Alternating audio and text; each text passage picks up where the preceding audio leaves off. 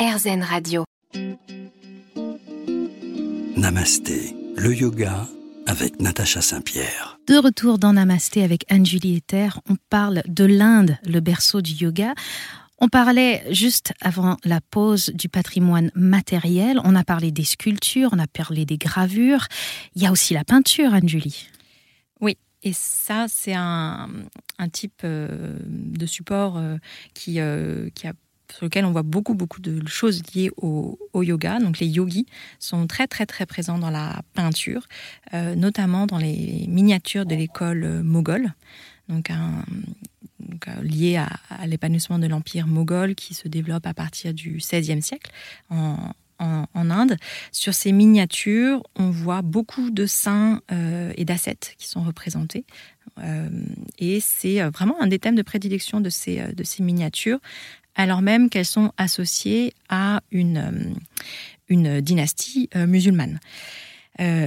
En effet, donc les Moghols étaient très intéressés par les différents courants de, l'hindouisme. Les empereurs moghols, certains d'entre eux ont fait traduire un certain nombre de textes euh, de l'hindouisme et euh, donc ont, beaucoup échangé avec des représentants des, autres, euh, autres religions. Et c'est un point là aussi qui me paraît important parce qu'on voit qu'il y a des liens entre yoga et islam. On a des vrais échanges. Ouais, et chose qu'on dans l'image qu'on a du yoga aujourd'hui est assez peu, assez peu connue. Mais il y a des échanges, en tout cas, qui se sont déroulés entre des yogis et des soufis par exemple. Mhm. Et on en trouve des traces donc dans ces miniatures euh, indiennes qui euh, aiment beaucoup représenter des ascètes en, méditation euh, dans leur ermitage ou qui adoptent certaines postures yogiques. Donc ça, c'est un, exemple intéressant. Et si vous voulez voir ce, genre de représentation, au, musée Guimet, par exemple, il y a des, il y a des miniatures de ce type-là. Autre exemple qui me paraît intéressant pour, euh, pour euh, comprendre ce lien entre peinture et, yoga, je voudrais vous parler d'un texte du XVIIIe euh, siècle qui s'appelle le Yoga Pradipaka.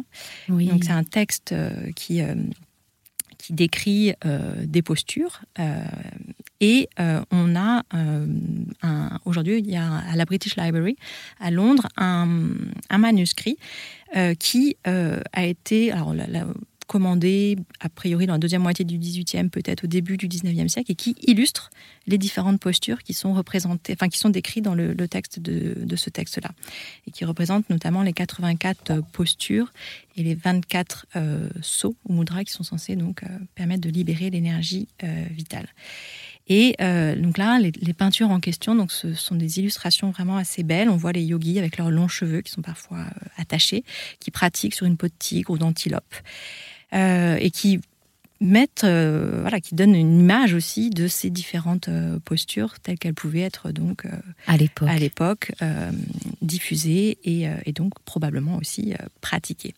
À peu près à la même époque, il y a des, des, des, peintures, cette fois-ci murales, qui décorent des, temples à Jodhpur, donc une ville qui se trouve au, Rajasthan, qui est donc des, deux temples qui ont été dont, dont, la décoration a été commandée par un Maharaja euh, qui s'appelait euh, Man Singh au début du 19e siècle, qui était un grand protecteur des, des yogis, donc qui sont une lignée d'ascètes euh, et de yogis qui ont joué un rôle important dans le développement du yoga.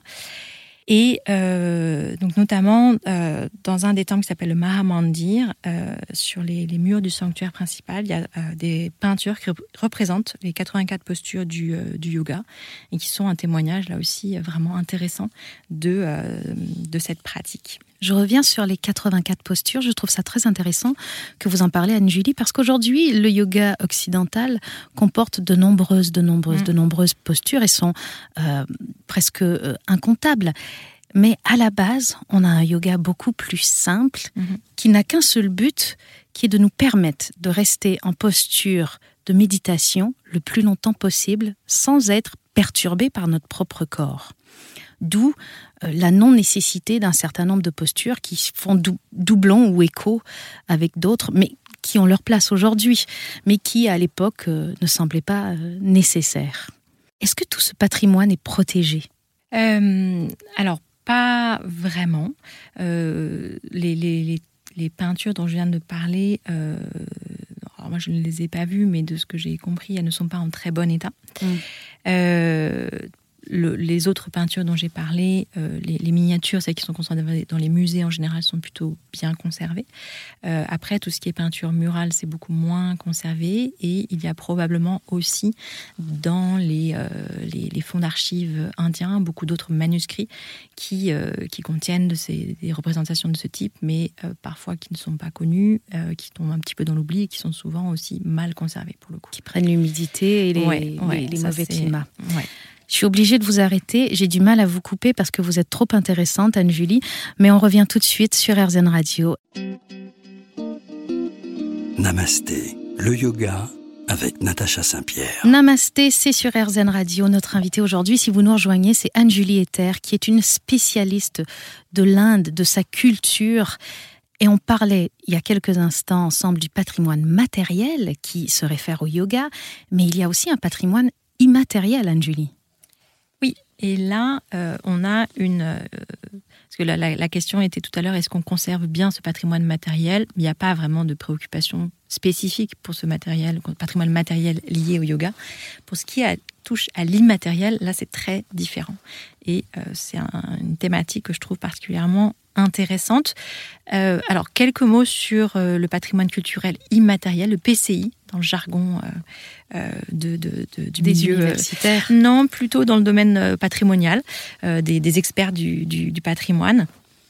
Qu'appelle-t-on le patrimoine culturel immatériel? C'est un ensemble de, traditions, d'expressions vivantes qui sont héritées de nos ancêtres et qu'on veut transmettre à, à nos, aux générations suivantes. Donc ça peut être des traditions orales, des rituels, des connaissances, des savoir-faire, des arts du spectacle, des pratiques sociales, etc.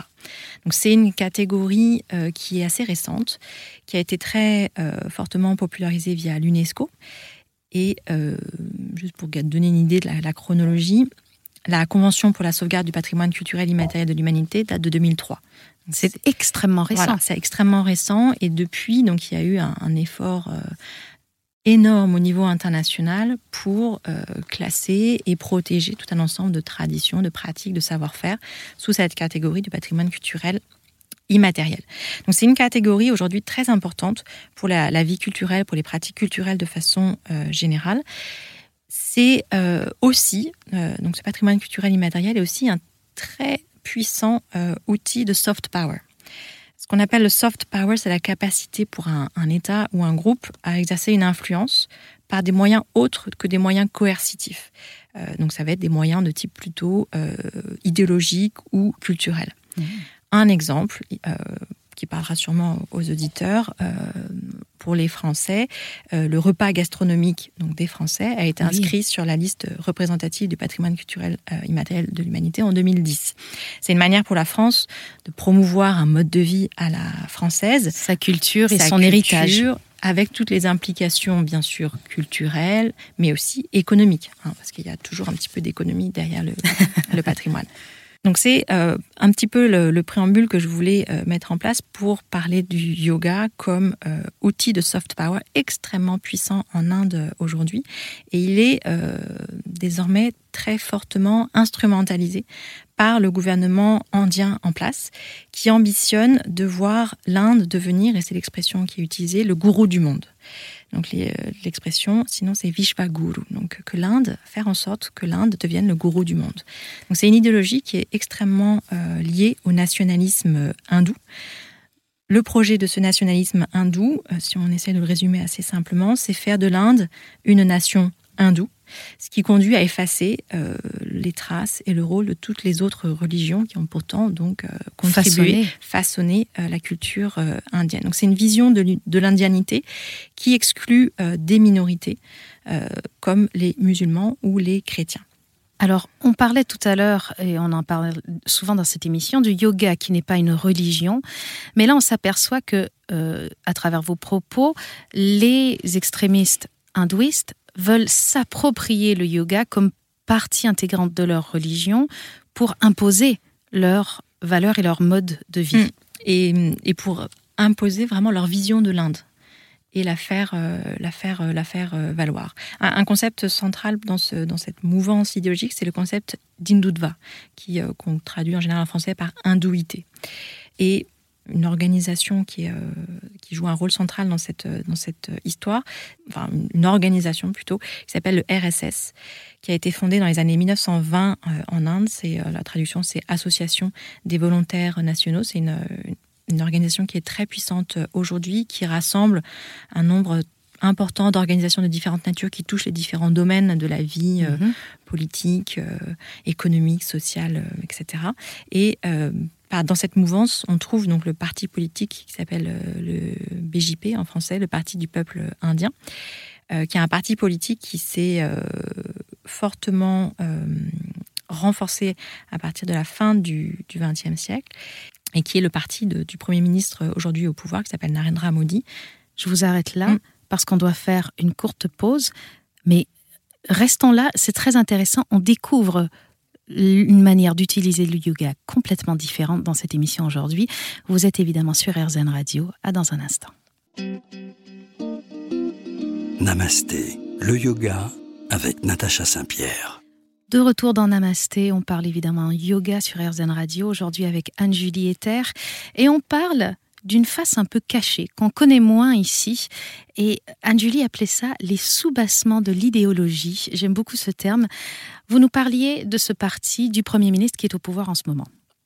Oui, on s'est arrêté sur l'élection de, de Modi en, 2014, qui a été réélu en 2019, qui a été euh, un cadre au sein du RSS, donc qui est vraiment euh, très euh, fortement lié à cette idéologie qui vise à promouvoir cette hindouité. Euh, et il est aussi associé à des pogroms anti-musulmans qui se sont déroulés au Gujarat en 2002, alors qu'il était à la tête de cet État.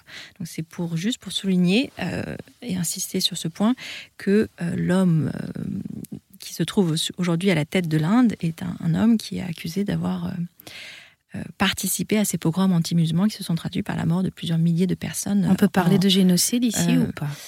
hmm, On n'en est pas encore là.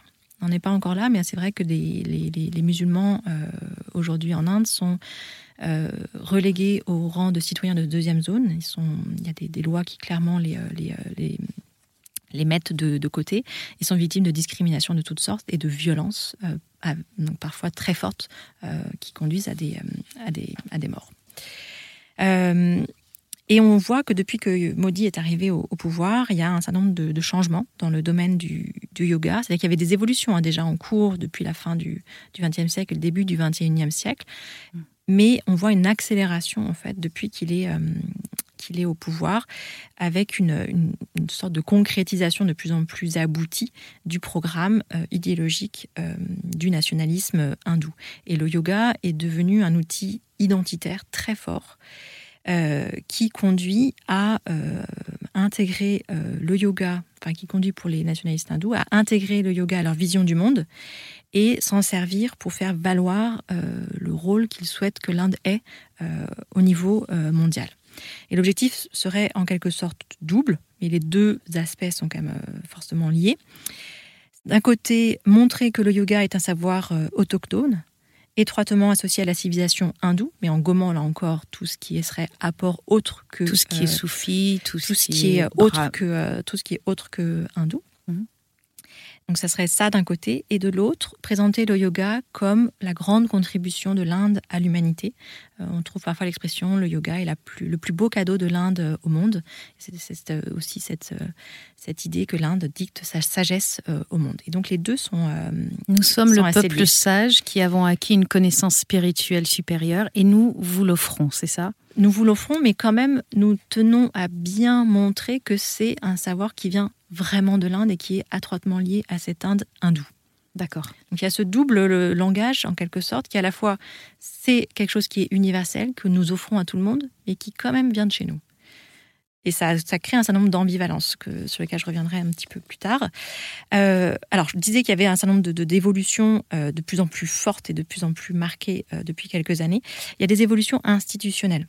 En 1995, un département a été créé au sein du, du, ministère de la Santé en Inde qui s'appelle le département Ayush. alors, que veut dire cet acronyme? A pour Ayurveda, Y pour Yoga, U pour Unani, qui est une médecine d'origine persane, S pour SIDA, euh, qui est une médecine d'origine tamoule, et H pour homéopathie. En 2014, donc au moment où Modi devient Premier ministre, ce département Ayush devient euh, un ministère à part entière, ce qui donne une forte visibilité euh, aux différentes composantes de cette... Et des moyens. Et, des moyens. Et, et, le yoga, bien sûr, bénéficie de cette visibilité accrue. Et en 2016, il y a un label du même nom, donc un label Ayush, qui a été créé, destiné à encadrer les formations d'enseignement du yoga euh, destinées à euh, labelliser des formations qui euh, répondent aux critères attendus du point de vue du contenu des enseignements, etc. Je vous arrête là, Anne-Julie. On va revenir là-dessus, mais c'est très important parce que on n'en parle pas suffisamment assez. Les formations de yoga accréditées, non accréditées, accréditées par, la, par Ayush en Inde, comme si c'était quelque chose de supérieur. Et on s'aperçoit que derrière tout ça, il y a malgré tout de la politique. Restez avec nous, on continue de parler yoga sur RZN Radio dans un instant.